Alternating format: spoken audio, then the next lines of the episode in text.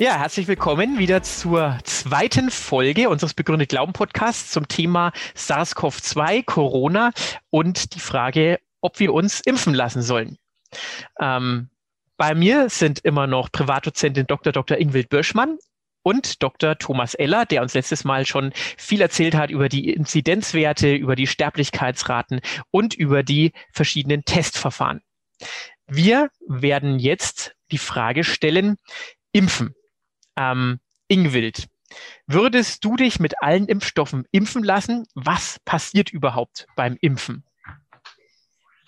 Also ich fange mal mit deiner letzten Frage an. Was passiert überhaupt beim Impfen? Und diese Überblick, dieser Überblick, den man hier sieht, der zeigt das eigentlich sehr schön. Ähm, du siehst letztendlich hier diese drei Zellen, die wichtig sind für unser Immunsystem, um diesen um eine Attacke durch SARS-CoV-2 ähm, ja sozusagen darauf antworten zu können. Also diese drei hier unten, das sind meine, die ich erreichen will, entweder durch die Impfung oder jemand, der genesen ist, sollte auch hier gutes Material haben, um einen neuen Infekt ähm, von diesem SARS-CoV-2-Virus ähm, da sozusagen gegenstehen zu können. Und das sind einmal diese T-Zellen, die hier unten sind. Ähm, das ist so das, was man immer unter der ähm, ja, unter, der, unter dem Begriff T-Zellimmunität versteht. Das ist eine direkte Reaktion auf ein Virus, der kommt. Und da würde dann zum Beispiel hier durch diese T-Zellen eine, eine infizierte Zelle zerstört werden, so in toto.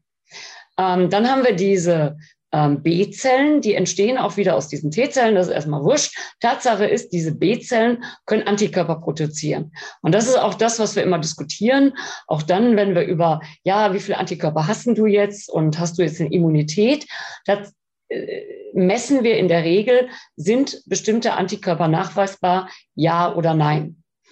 Ähm, letztendlich ist es egal, womit du impfst. Das kann einmal ein inaktiver Virus sein, also sprich gemörsertes Virus, ein bisschen aufgereitet. Du nimmst nur Unterteile von dem Protein, wobei man sagen muss, bei allen dreien, die hier noch abgebildet sind, ist das Zielprotein oder das, worum es nachher geht, immer dieses Spike-Protein. Also diese Nupfis auf diesem SARS-CoV-2-Virus, das ist das, was man versucht zu erreichen, also zu ähm, erkennen vom Organismus. Und sowohl, wenn ich nur Protein spritze, das ist noch nicht zugelassen in Deutschland, das ist der Impfstoff ähm, von, äh, von Novartis. Und dieser Impfstoff, ähm, da wird direkt das Eiweiß gespritzt.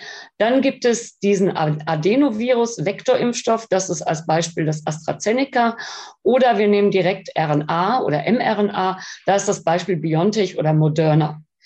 Bei allen drei Formen versuche ich diese antigen präsentierende Zelle dazu zu motivieren, Antigene, in dem äh, Fall Spike-Protein-Antigene zu präsentieren, damit meine T-Helferzellen sagen können, so ist der Bauplan, mach jetzt bitte dagegen Antikörper und dann bin ich geschützt mit diesen Antikörpern vor einer erneuten SARS-CoV-2-Infektion. Der Unterschied bei diesen dreien ist, hier werde ich direkt das Protein bekommen. Bei dem mRNA gebe ich mRNA in die Muskelzelle. Die Muskelzelle sagt, ähm, diese mRNA muss ich ablesen, muss ich übersetzen in Eiweiß. Und dann bilde ich dieses Protein, dieses Spike-Protein, und das erkennt wieder meine antigenpräsentierende Zelle. Bei dem Adenovirus ist es noch ein bisschen anders. Der Adenovirus muss in den Zellkern, wird dort abgelesen, bildet mRNA, also sozusagen das Gleiche, was ich hier direkt spritze. Und dann wird wieder das Gleiche gemacht. Es wird dieses Eiweiß gebildet. Ähm, die Zelle bildet dieses Protein, dieses Spike-Protein. Und dann geht das Ganze hier hinten weiter. Also letztendlich habe ich so eine Reihenfolge. Ähm, das, was am schnellsten geht, ist, ich gebe direkt das Eiweiß. Das nächstschnellere ist, ich gebe mRNA, daraus bilde ich dann das Eiweiß. Oder ich gebe diesen Adenovektor, Adenovirus-Vektor, also dieses Vektor, diesen vektorbasierten Impfstoff. Der macht erstmal mRNA, daraus dann das Protein und dann ist das die Folge. Deswegen, wenn du mich fragst, würdest du dich mit allen impfen lassen? Ja, mit allen aktuell zugelassenen, wenn ich es mir aussuchen kann. Also ich finde diese mRNA-Wirkstoffe schon ziemlich cool. Für einen Wissenschaftler sind die super designt und ich bin bis heute dankbar und glücklich darüber, dass es Menschen gab, die vor über einem Jahr, nämlich jetzt als Beispiel Biontech, gesagt haben, wir lassen alle andere Forschung erstmal liegen, die ja seit 20 Jahren läuft. Darf man immer nicht vergessen. Und wir machen jetzt, weil wir das, weil wir die Idee haben, das müsste funktionieren, weil man das bei Ebola zum Beispiel auch ja schon in die Wege geleitet hat. Wir versuchen das jetzt so umzubauen, dass wir heute geimpft sein können. Und das ist für mich bis heute eine Gnade. Mhm. Ja, vielen Dank. Ich glaube, das konnte man jetzt ganz gut nachvollziehen. Letztendlich wollen alle das Gleiche, nur die Frage, wie diese Spike-Proteine erzeugt werden, ist letztendlich eine andere. Ähm, trotzdem ist es ja so, dass man ähm, durch die unterschiedlichen Mechanismen vielleicht auch unterschiedliche Nebenwirkungen haben kann. Also eine Sache, die man immer wieder hört, ist diese mRNA-Impfstoffe, also gemeint sind BioNTech und Moderna, äh, verändern die eventuell das Erbgut, die DNA. Es ist ja immerhin RNA, die direkt in die Zelle gespritzt wird. Müssen wir da Angst haben? Das ist eine spannende Diskussion. Es gibt dort Gedankenexperimente, die kann man gerne durchführen, aber ähm, ich kann mir nicht vorstellen, dass sowohl bei AstraZeneca, also bei Adenovirus-Vektor-basierten Impfstoff, als auch bei mRNA-Impfstoff irgendetwas ähm, so verändert wird, dass es für uns negative Konsequenzen hat. Na, also ähm, die, die Wahrscheinlichkeit, dass es eingebaut wird und abgelesen wird und dann irgendwas damit passiert, die ist äh, für mich nicht nachvollziehbar. Einfach auch aus dem, äh, aus, der, aus dem Wissen raus, wie viel bei uns regelmäßig passiert oder passieren würde, weil jeder Infekt ähm, dann dieses Risiko bergen würde. Also das bedeutet, wir brauchen keine Angst äh, zu haben, dass da jetzt äh, unsere DNA verändert wird durch diese Impfung, auch durch die mRNA-Impfung nicht. Ähm, es gibt ja aber doch inzwischen zahlreiche Fälle der sogenannten Sinusvenenthrombose, ähm, vorzüglich offenbar bei AstraZeneca, aber ausgeschlossen ist die wohl bei den anderen Impfstoffen auch nicht. Was hat es damit auf sich und wie gefährlich ist die letztendlich? Also da redet man ja über eine, ja, eine Thrombozytopenie und eine Thrombosewahrscheinlichkeit ausgelöst durch diese Vakzine. Kannst du Thrombozytopenie noch mal kurz um, erklären? Ja, äh, zu wenig Blutplättchen. Wunderbar. Das war jetzt, habe ich nicht drüber nachgedacht. Ja, ähm, also diese Erkrankung, die es da gibt, letztendlich sind es ähm, seltene ähm, Thrombosen und auch äh, Thrombosen an atypischen Bereichen, sprich eine Sinusvenenthrombose, also eine Thrombose im Kopf, in den Sinusvenen dort. Ähm, also äh, erstens bei mRNA-Impfstoffe gibt es nach dem aktuellen Stand ähm, kein Signal für diese Erkrankung. Dementsprechend geht man davon aus, dass das bei einem mRNA-Impfstoff nicht passieren wird. Ähm, man weiß auch die Pathophysiologie von diesem Ereignis noch nicht letztendlich. Es gibt da ein paar Diskussionen drüber, was das auslösende Agent sein könnte.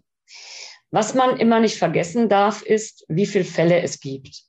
Wir haben Stand 1.6.13 Uhr 102 Fälle von diesen ähm, äh, von diesen VPITs oder WITS, wie immer sie man nennt, also von diesen atypischen Thrombosen hier in dem Fall von den Sinusvenenthrombosen, 102 Fälle bei insgesamt ungefähr etwas über 9 Millionen Dosen an Impfstoff. 9 Millionen an Impfstoff heißt, wenn man das umrechnet, dass elf Menschen diese Erkrankung bekommen können, wenn eine Million Menschen geimpft sind. Das heißt andersrum, wenn ähm, äh, verstorben sind übrigens aktuell 21 Personen an dieser äh, Wirkung des Impfstoffes. Das heißt umgerechnet, zwei würden oder werden versterben bei einer Million Menschen, die geimpft sind mit AstraZeneca. Aber bei der Covid-Erkrankung kann es auch zu Thrombosen kommen, wenn ich richtig informiert bin, oder? Und sogar noch häufiger, oder? Das ist korrekt. Ähm, du hast eine Inzidenz von CVT, also von Sinusvenenthrombose bei Covid-19, liegt bei 39 pro Million. Ähm, atypische Thrombosen wie zum Beispiel Portalvenenthrombosen sind übrigens bei einer Covid-Erkrankung bei ungefähr 440 pro Million aktuell. 440 Mal tritt diese schwere Thrombose, Portalvenenthrombose aus. Das ist schon eine ganz andere Hausnummer. Das heißt, wenn alle 80 Millionen in Deutschland nur mit AstraZeneca geimpft worden werden würden, wären das 160 Tote. Wenn man sich die aktuellen Zahlen anschaut, dann muss mir anschaut, dann muss mir bewusst sein, ähm, wie viele Menschen, und zwar im Moment ungefähr 90.000, die jetzt schon verstorben sind an dieser Covid-19-Erkrankung. Das heißt, ähm, also wenn wir nur 160 Menschen hätten, die an oder mit Covid-19 verstorben wären, wären wir heute dankbar. Also aktuelle Stand sind 89.222. Ähm, also das muss man einmal gegenrechnen. Ich habe, das hast du hier einmal gezeigt, ähm, diesen Krankheitsverlauf nochmal aufgezeichnet und wie viele Menschen, wenn wir es einfach laufen lassen würden, ähm, wie viele Menschen ins Krankenhaus kommen würden, wie viele auf der Intensivstation, das ist die ICU, äh, kommen würden und wie viele versterben würden. Wir haben eine Letalität von 2,4 Prozent. Das heißt, 24 Menschen von 1000, die sich mit Covid-19 äh, infizieren würden, versterben. Wenn man jetzt sagt, wir nehmen einfach 70 Millionen, wenn ihr jetzt alle abrechnest, die sich nicht impfen lassen können, kleine Kinder und so weiter, können wir gleich nochmal kurz drüber reden, dann würde das heißen, dass 1,7 Millionen versterben müssten, bis wir in Deutschland einmal durch wären. 1,7 Millionen. Wir haben jetzt gerade mal 90.000. Ich habe mir das mal so ein bisschen schön gerechnet. Es gibt ja diese Diskussion, wie viele hatten es denn, ohne dass sie es gemerkt haben. Das ist der Begriff der Seroprävalenz. Der liegt ungefähr bei 7,8 Prozent. Das war Stand zu Beginn der Impfung, weil mittlerweile wird es ein bisschen schwierig, diese Seroprävalenz wirklich zu berechnen. Ähm, das heißt, wenn man das noch mit einrechnet und dass ähm, wir halt noch so ein bisschen Unsicherheitsfaktoren haben. Was ist denn jetzt wirklich verstorben an oder mit Covid-19? Das ist und äh, zusammengefasst unter mein persönliches Schönrechnen, wenn man so alle ähm, ja, Eventualitäten, warum das denn gar nicht so schlimm sein muss, nochmal abrechnet. Würde heißen, es müssten ungefähr 400.000 Menschen an Covid-19 versterben, bis wir durch wären. Schön gerechnet. Das sind mehr als viermal so viele wie jetzt. Ich weiß nicht, ob das jemand möchte, wenn ich dagegen 160 habe, so schlimm das ist, 160, die versterben an dieser Nebenwirkung von dem AstraZeneca. Bei Johnson Johnson ist noch keiner verstorben, das liegt aber vielleicht daran oder auch noch keiner erkrankt, weil bis jetzt noch zu wenig von dem Impfstoff vergeben worden ist. Vielen Dank. Also letztendlich ein großes Plädoyer dafür, sich impfen zu lassen. Ähm, kann es denn auch gute Gründe geben, dass man sich nicht impfen lassen sollte? Also platt würde ich sagen, nein. Aber ähm, es gibt keine Zulassung für die Impfstoffe für Kinder unter zwölf. Ähm, es ist bis heute eine Diskussion, was ist mit Schwangeren, was ist mit Stillenden, wobei es einige Schwangere gab mit einem schweren Verlauf von Covid-19. Das heißt, im Moment gibt es eine Kann-Entscheidung von der STIKO. Es ist ein bisschen unglücklich, weil letztendlich die Frauenärzte dann immer, ja, denen ist dann der, der Ball ins Feld gespielt worden. Ähm, das heißt, es lassen sich auch immer mehr Schwangere impfen, vor allem die, die irgendein zusätzliches Risiko haben. Ähm, bei Stillenden ist es genauso. Es gibt ein paar Patienten mit bestimmten Tumorerkrankungen, wo man etwas zurückhaltend ist, äh, aber eigentlich eher, weil man sich fragt, ob das Immunsystem in der Lage wäre, eine Immunität aufzubauen. Das gleiche Problem ist auch bei Transplantierten, weil du ja bei den Patienten nach Transplantation erstmal versuchst, das Immunsystem runterzufahren, damit es sich nicht gegen das transplantierte Organ richtet. Also es gibt einige wenige Ausnahmen, aber ich sage mal, ähm, die wenigen Ausnahmen, die es gibt, die werden da mit ihrem Facharzt auch drüber reden. In der Regel gibt es keinen Grund, sich nicht impfen zu lassen. Trotzdem wird ja oft gesagt, mit dem Impfen, da gibt es ja eine ganze Reihe von Problemen. Zum Beispiel ein Argument, das man immer wieder hören kann, ist, beim Impfen sind doch jede Menge giftige Stoffe, die verabreicht werden und die körperfremd sind. Also Aluminium und alle möglichen Proteine und so. Was sagt da eine Medizinerin dazu? Ja, ich habe mir das nochmal rausgesucht. Ähm, ganz konkret, was ist in dem Impfstoff drin? Also es ist erstmal, ich sage es jetzt mal für BioNTech, weil ich habe BioNTech damals bekommen. Ähm, da sind erstmal mRNA mit drin. Das ist ja das, was eigentlich rein sollte. Vier verschiedene Fette sind mit drin, unter anderem übrigens Cholesterin. Ähm, dann so ein paar äh, Lipide, also sprich Fette, die man braucht, damit dieses RNA-Molekül geschützt ist. Weil das ist sehr instabil, was gut und was schlecht ist. Es ist gut, weil wenn es einmal drin ist, ähm, dann äh, weiß man, dass es auch schnell wieder abgebaut wird.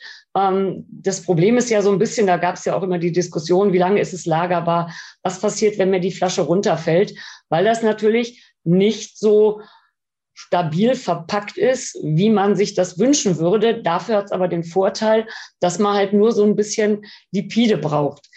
Außerdem ist drin ähm, ähm, ein bisschen Kaliumchlorid, ein bisschen Kaliumphosphat, Natriumchlorid und zweibasiges Natriumphosphatdihydrat. Auf gut Deutsch Puffersubstanzen, ähm, die man äh, im Körper normalerweise findet, wo also nichts ist, was nicht im Körper drin ist. Und wir haben noch ein bisschen Zucker drin.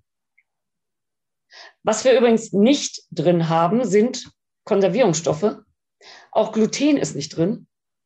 Und was ich ganz wichtig finde, es sind auch keine wie auch immer gearteten Mikrochips drin. Das ist natürlich die nächste Frage. Ne? Welche Mikrochips werden damit implantiert? Also letztendlich ähm, Cholesterin, der Spiegel wird auch nicht übermäßig erhöht, nehme ich jetzt mal an von so einer kleinen Spritze. Da ist die Sahnetorte wahrscheinlich gefährlicher.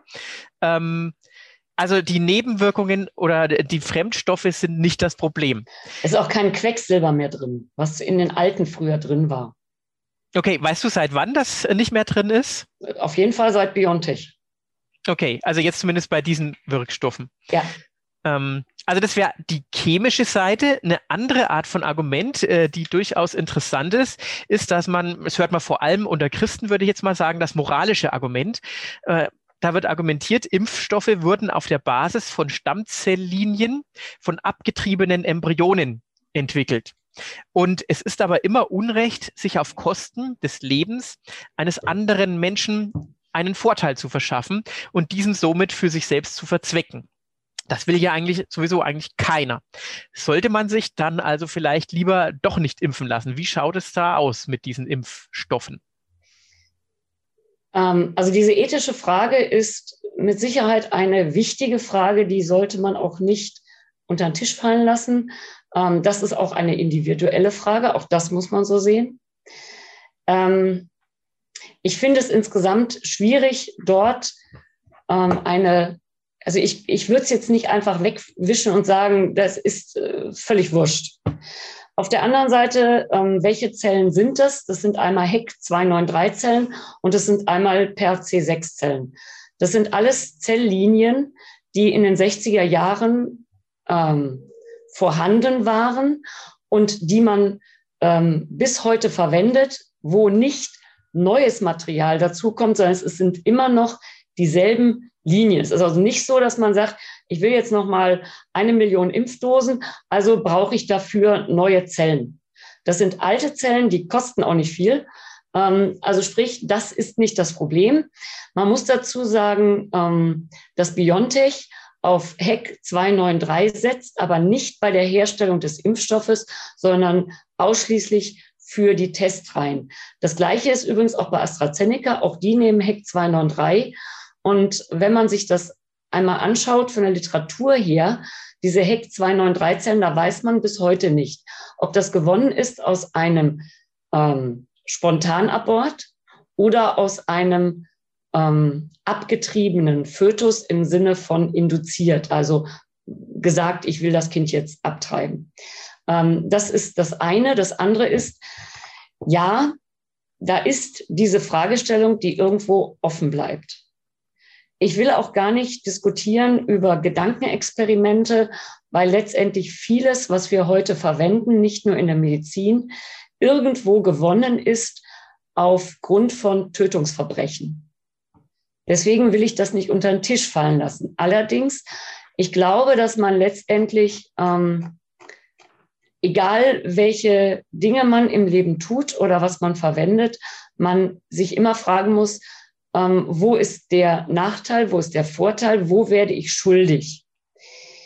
Ähm, also das nochmal, um es klarzustellen, ich brauche für die Impfstoffproduktion keine zusätzlichen menschlichen Zellen von Föten, wo wir über jetzige Föten reden, sondern diese Zelllinien sind entstammen aus den Zellen, die in den 60er Jahren ähm, gewonnen worden sind. Das finde ich immer noch mal ganz wichtig, dass man nicht sagt, ich brauche jetzt eine neue Zelllinie. Das ist das eine. Das andere ist, egal was wir tun, wir werden immer irgendwo Schuld auf uns laden. Das ist etwas, was wir nicht ganz ignorieren dürfen. Und das geht jetzt nicht nur um Impfung, sondern um viele andere Dinge auch. Äh, Bonhoeffer hat das unter dem Begriff billige Gnade zusammengefasst, wenn man sagt, ähm, ja, ich sündige jetzt, weil ich ja weiß, ich bekomme eine Vergebung. Darum geht's gar nicht sondern es geht eher darum, dass ich zwangsläufig in dieser Welt immer wieder schuldig werden. Er hat es übrigens als teure Gnade dann tituliert. Was ich wissen muss, ist, wenn ich über das Ganze rede, was passiert eigentlich, wenn ich an Covid-19 erkranke, lass mich nicht impfen, erkranke an Covid-19 und gebe das weiter an andere Menschen. Dann bin ich wieder bei dem, was du gerade auch auf den Folien hier hast, mit diesen Mengen, mit diesen hohen Mengen an Erkrankten, mit mindestens 70 pro 1000 Erkrankte, die in ein Krankenhaus müssen, mit ungefähr 30, die auf die Intensiv kommen, mit ungefähr 2,1 beziehungsweise nach meiner Schönrechnung 400.000 Menschen, die versterben. Und da ist immer die Frage, ob ich durch eine Impfung nicht auch ähm, einfach die Möglichkeit habe, andere Menschen dabei zu schützen. Und das finde ich auch etwas, was man bedenken muss. Was man übrigens bei Covid-19 gerne vergisst, man sieht sehr schön diese ähm, Zahlen. Was man vergisst, ist dieses sogenannte Long-Covid-Syndrom. Ähm, wenn du da einen jungen Mann vor dir sitzen hast mit 30, der sonst, ich sag mal, Langlauf macht, Marathon läuft, die irgendwie diese, diese äh, Triathleten oder sonst äh, junge Leute, die ich bei mir äh, im Rahmen dieser Plasmengewinnung gesehen habe, die mir ein halbes Jahr später sagen, ich komme um den Tümpel in Bad Oeynhausen immer noch nicht rum. Wenn Ach, die, mal, ja, ja.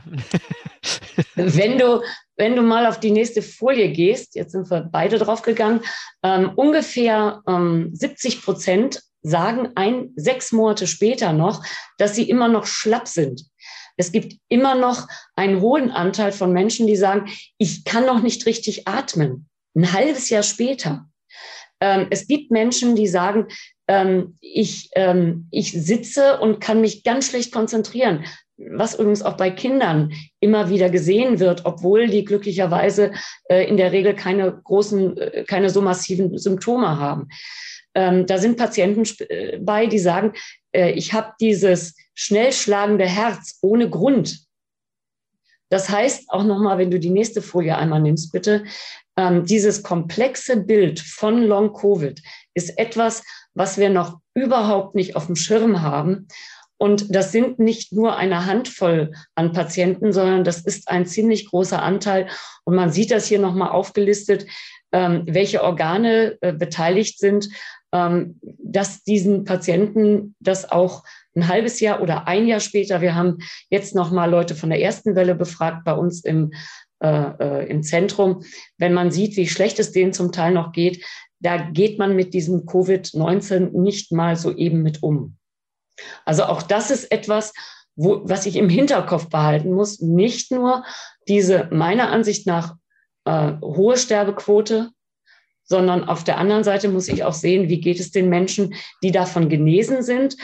Ähm, ich habe äh, gesehen, direkt gesehen, nur die Menschen, die eigentlich sehr gesund sind, Genesene, die spenden wollten. Ich habe gesehen, glücklicherweise nur virtuell, unsere Menschen, die auf der Intensivstation liegen. Und da kann ich nur sagen, ähm, selbst wenn die von der Intensiv wieder runterkommen, das ist ein extremst langer Weg zurück, äh, um wieder Kleinigkeiten wie in den Garten zu kommen, wieder hinzubekommen. Also das darf man wirklich nicht unter den Tisch fallen lassen. Ähm, und ich finde das immer ganz wichtig, wenn ich über Probleme mit dem Impfen rede, muss ich die andere Seite auch sehen. Und wir haben bis heute auch mit unserem rekonvaleszenten Plasmen, also die Plasmen von Genesenen, das ist das Einzige, was wir vielleicht zur Verfügung haben als Therapie. Und selbst das ähm, funktioniert nur bedingt, abhängig von Erkrankungszeitpunkt und so weiter. Wir haben kein Medikament gegen Covid-19. Vielen Dank, Ingwild, für diesen ausführlichen Einblick. Letztendlich ist es also so, Impfen ist an sich einfach enorm wichtig, um vielen Menschen das Leben zu retten und die Lebensqualität zu erhalten. Ansonsten macht man sich auch an diesen Menschen natürlich schuldig, wenn man sich nicht impfen lässt und deswegen Covid bekommt und damit auch andere Menschen gefährdet. Demgegenüber steht natürlich diese Frage, im, in der Entwicklung des Impfstoffs Zelllinien verwendet worden sind, die von einem abgetriebenen Säugling stammen. Ähm, in den 60er Jahren ein Säugling. Man weiß es nicht ganz genau, ob der bewusst abgetrieben worden ist oder ob es ein spontaner Abort war. Das heißt, diese moralische Grauzone bleibt einfach erhalten, aber muss auf jeden Fall auch äh, ins Gegengewicht gesetzt werden zu den Risiken, die man eingeht, wenn man sich eben nicht impfen lässt und wie man dadurch eben auch mit Menschen gefährdet. So habe ich das jetzt verstanden. Kannst du das so unterschreiben? Ja, genau so würde genau. ich es auch formulieren.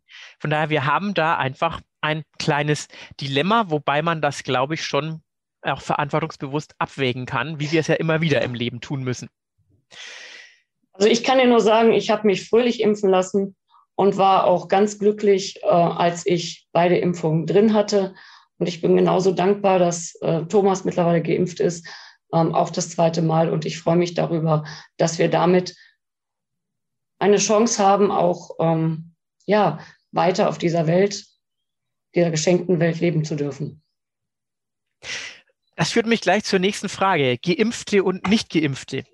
Ähm, wie groß ist denn das Infektionsrisiko noch bei Geimpften und sollten die weiterhin den gleichen Einschränkungen unterliegen wie Nicht-Geimpfte? Wie seht ihr das aus medizinischer Perspektive?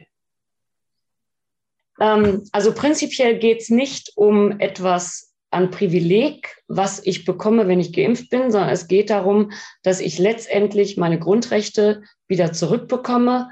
Ich bin der Meinung, solange nicht alle geimpft sein können, bin ich zurückhaltend, weil wir im Moment noch wahrscheinlich ein, zwei Monate das Problem haben werden, dass nicht alle einen Impfstoff angeboten bekommen. Ähm, in dem Moment, wo alle geimpft sind, bin ich der, also alle geimpft sind, die geimpft werden wollten, bin ich der Meinung, äh, muss man wieder zurück zu seinen Grundrechten. Und ich freue mich da auch drauf und freue mich auch drüber, wenn wir mit Menschen zusammen sind, die ein oder zweimal geimpft sind, dass man da einfach entspannter mit umgehen kann. Das ist schön. Ja, vielen Dank. Das klingt doch sehr weise. Erstmal die Gerechtigkeit walten zu lassen, bis jeder die Chance hatte, sich impfen zu lassen und dann auch wirklich die Grundrechte wieder einzuführen. Bin mal gespannt, ob es so läuft. Die Frage ist natürlich immer, ähm, was du auch nochmal gerade erwähnt hast, wie hoch ist die Wahrscheinlichkeit, dass man andere ansteckt, wenn man ähm, geimpft ist und sich wieder neu mit Covid-19 infiziert hätte. Und da sind die Daten schon in der Richtung, dass man sehr entspannt damit umgehen kann, dass man da wenig Sorge haben muss, andere anzustecken. Okay, das ist ja auch der Sinn vom Impfen, weshalb das ja auch generell empfohlen wird als das Heilmittel gegen die Pandemie. Gleichzeitig merken wir in den Medien immer wieder, ähm, haben wir in der ganzen Pandemie gemerkt, natürlich ist es ein allgemeines Phänomen, dass führende Wissenschaftler sich oft vor laufender Kamera widersprechen hinsichtlich mancher Maßnahmen oder Prognosen. Also Drosten, Streeck, Kekulé, Montgomery, Lauterbach, Priesemann, ob die Masken, ob äh, der Lockdown, ob Impfen äh, und so weiter. Wie können Laien damit umgehen? Also was würdet ihr empfehlen oder wie geht ihr damit um, wenn ihr solche Interviews hört bei den verschiedenen Talkshows und dann merkt, Mensch, jetzt habe ich hier zwei äh, Fachleute, die sich hier nicht einig sind, was zu tun ist? Also für einen Laien ist das fast nicht mehr nachvollziehbar, was da geschehen ist, streckenweise. Ähm, wenn ich das jetzt mal auf einer rein wissenschaftlichen Diskussionsebene sehe, dann wird da wissenschaftlich diskutiert, was ganz normal ist und was zum normalen wissenschaftlichen Leben dazugehört. Aber das Problem ist, dass der Laie das nicht nachvollziehen kann. Und selbst wir müssen manchmal, wenn da irgendwas zitiert wird, in die Originalliteratur tief eindringen, um die, das, was da wirklich geschrieben steht, äh, zu sehen und dann selbst bewerten zu können. Ich hätte mir gewünscht, dass man da vielleicht eine vornehme Zurückhaltung geübt hätte und dass nicht jeder versucht, sich dazu aufzuspielen und zu etablieren und irgendwie vermeintlich für, seine, für sein Fortkommen einen Vorteil zu haben, sondern eine vornehme Zurückhaltung im Interesse dessen und eine Barmherzigkeit, äh, dass der normale Mensch, der damit nichts zu tun hat, äh, eine Chance hat, es zu verstehen. Man hätte versuchen müssen, mit einer Stimme zu sprechen. Und wenn man ein Gremium gehabt hätte, äh, das in gewisser Weise diese Kommunikation steuert, damit die Verwirrung, die wirklich da ist, äh, dann geringer wird. Also letztendlich eine Trennung des Diskurses. Die Wissenschaftler diskutieren erstmal miteinander, einigen sich auf das, was man kommunizieren möchte und kann. Ähm, und das wird dann auch kommuniziert, um einfach der Öffentlichkeit hier die nicht nachvollziehbaren Details zu ersparen, die natürlich dann ganz schnell ähm, in den öffentlichen Medien äh, auch aufgebauscht werden können, bis hin zu Aussagen, die dann gar nicht gemeint waren ursprünglich vielleicht. Genau, man muss in vielen Fällen einfach in, in die Originalaussage eindringen, um zu verstehen zu können, was, hat er, was ist da eigentlich wirklich gesagt worden und nicht über fünf Ecken, wo dreimal das von Journalisten gefiltert worden ist. Mhm. Äh, das ist das Problem, das werden wir aber nicht lösen können, weil das wären wir in der Zensur und die wollen wir auch nicht haben letztendlich. Ja, aber das zeigt äh, aufpassen, wenn was in den populären Medien irgendwie kommt, was vielleicht vom Mainstream radikal abweicht. Das muss nicht immer dann auch fundiert sein und manche Meinungen hört man ja auch schon gar nicht mehr äh, heutzutage. Genau, also die Zeit wird es dann erweisen sozusagen. Ja, vielen Dank. Wir haben einen schönen Ritt gemacht hier durch wissenschaftliche Fragen, durch äh, einige praktische Fragen, auch durch moralische Fragen. Ähm, ihr seid auch beide überzeugte und bekennende Christen. Und da wäre für mich jetzt noch die Frage, wie geht ihr als Christen mit dieser Pandemie um?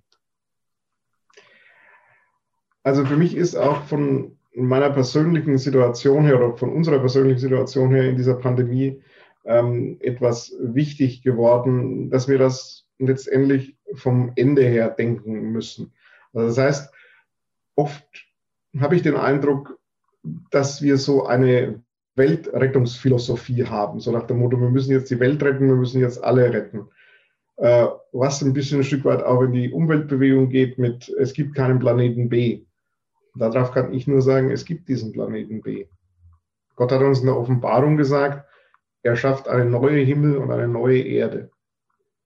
Und das entstresst uns. Wir können nicht alles richtig machen, äh, sondern Gott wird das letztendlich regeln. Aber wir haben die Verantwortung, es so gut wie möglich zu machen. Mit dem, wir können aus der Vergebung leben, wir müssen, wir können nicht alles richtig machen, wir können auf Gott vertrauen. Und letztendlich muss auch klar und deutlich in der Verkündigung rauskommen, ähm, Jesus hat für uns alles getan. Und wir können aus dieser Vergebung, aus diesem, es gibt eine neue Welt, heraus leben und daraus die Hoffnung schöpfen. Das ist für mich ganz wichtig geworden, auch im Zusammenhang, weil mein Schwiegervater, also Ingwils Vater, ist in der Zeit der Corona-Pandemie gestorben mit verschiedenen Dingen zusammen, die es, wie soll ich sagen, kompliziert gemacht haben. Da ist mir sehr wichtig geworden, dass ich weiß, Jesus hat für mich alles getan. Und das muss auch in der Verkündigung von uns als klares, zentrales Thema stehen. Finde ich einen sehr guten Gedanken, der auch in der Geschichte des Christentums schon eine Rolle gespielt haben. Rodney Stark, äh, ein äh, äh, Soziologe, der sich mit der Geschichte des Christentums beschäftigt hat, schreibt auch in seinem Buch The Rise of Christianity, dass gerade deswegen auch das Christentum gewachsen ist, weil Christen diese Hoffnung aufs Jenseits hatten und sich deswegen um die Pestkranken gekümmert haben, die das Römische mhm. Reich mehrfach heimgesucht haben und deswegen, ähm, ja, während die römischen Ärzte sich meistens lieber auf das Land zurückgezogen haben, um sich nicht selber anzustecken. Und so hat man gemerkt, Mensch, die Christen, die sind nah am Menschen dran und riskieren sogar ihr eigenes Leben für den Nächsten, wobei nicht alle daran gestorben sind, sondern manches sogar auch überlebt haben. Also ein ganz spannender ähm, Aspekt bei dem Ganzen. Die Hoffnung auf das neue Leben kann uns schon Kraft und Risikobereitschaft auch im Diesseits geben. Nicht leichtfertige Risikobereitschaft, aber doch zumindest eine ja, tatkräftige Nächstenliebende. Ja, jetzt wartest du auf meine Antwort. Ähm, ja. Ich nehme da auch meinen Vater, der Pfarrer war und wie gesagt, er ist gestorben, nicht an Covid-19, aber in der Zeit. Und ähm, mein Vater hatte einen schweren hämorrhagischen Insult, also sprich, da ist ins, in den Kopf eingeblutet, ohne dass wir wissen warum. Und ich weiß noch, als er da lag, hat er immer gesagt, er ärgert sich so über diesen Satz, du sollst deinen Nächsten lieben. Ich dachte mir, Papa, äh, Pfarrer, äh, warum kommt da jetzt dieser Satz? Und ähm, dann hat er irgendwann dazu gesagt, es steht in der Bibel, du sollst deinen Nächsten leben wie dich selbst. Und ich finde, wenn wir irgendwas umsetzen können unter dieser, ja auch unter dieser, äh, unter diesem Hinweis von Gott, unter diesem Befehl von Gott, du sollst deinen Nächsten lieben wie dich selbst, da ist Impfung genau das Richtige. Ich tue was für mich, weil ich mich schütze und ich tue was für andere, weil ich andere schütze. Und das ähm, ist mir auch nochmal so klar geworden, dass das so eine zentrale Aussage ist, die uns dann auch durch so eine Pandemie bringt. Ja, vielen Dank. Dazu passt ein Luther-Zitat, das mir ein Freund äh, mal zukommen lassen hat. Und zwar auch Luther hatte mit Pandemien zu tun, mit der Pest äh, damals 1527 in Wittenberg. Und da äh, schreibt er, in einem Brief, wenn Gott tödliche Seuchen schickt, will ich Gott bitten, gnädig zu sein und der Seuche zu wehren.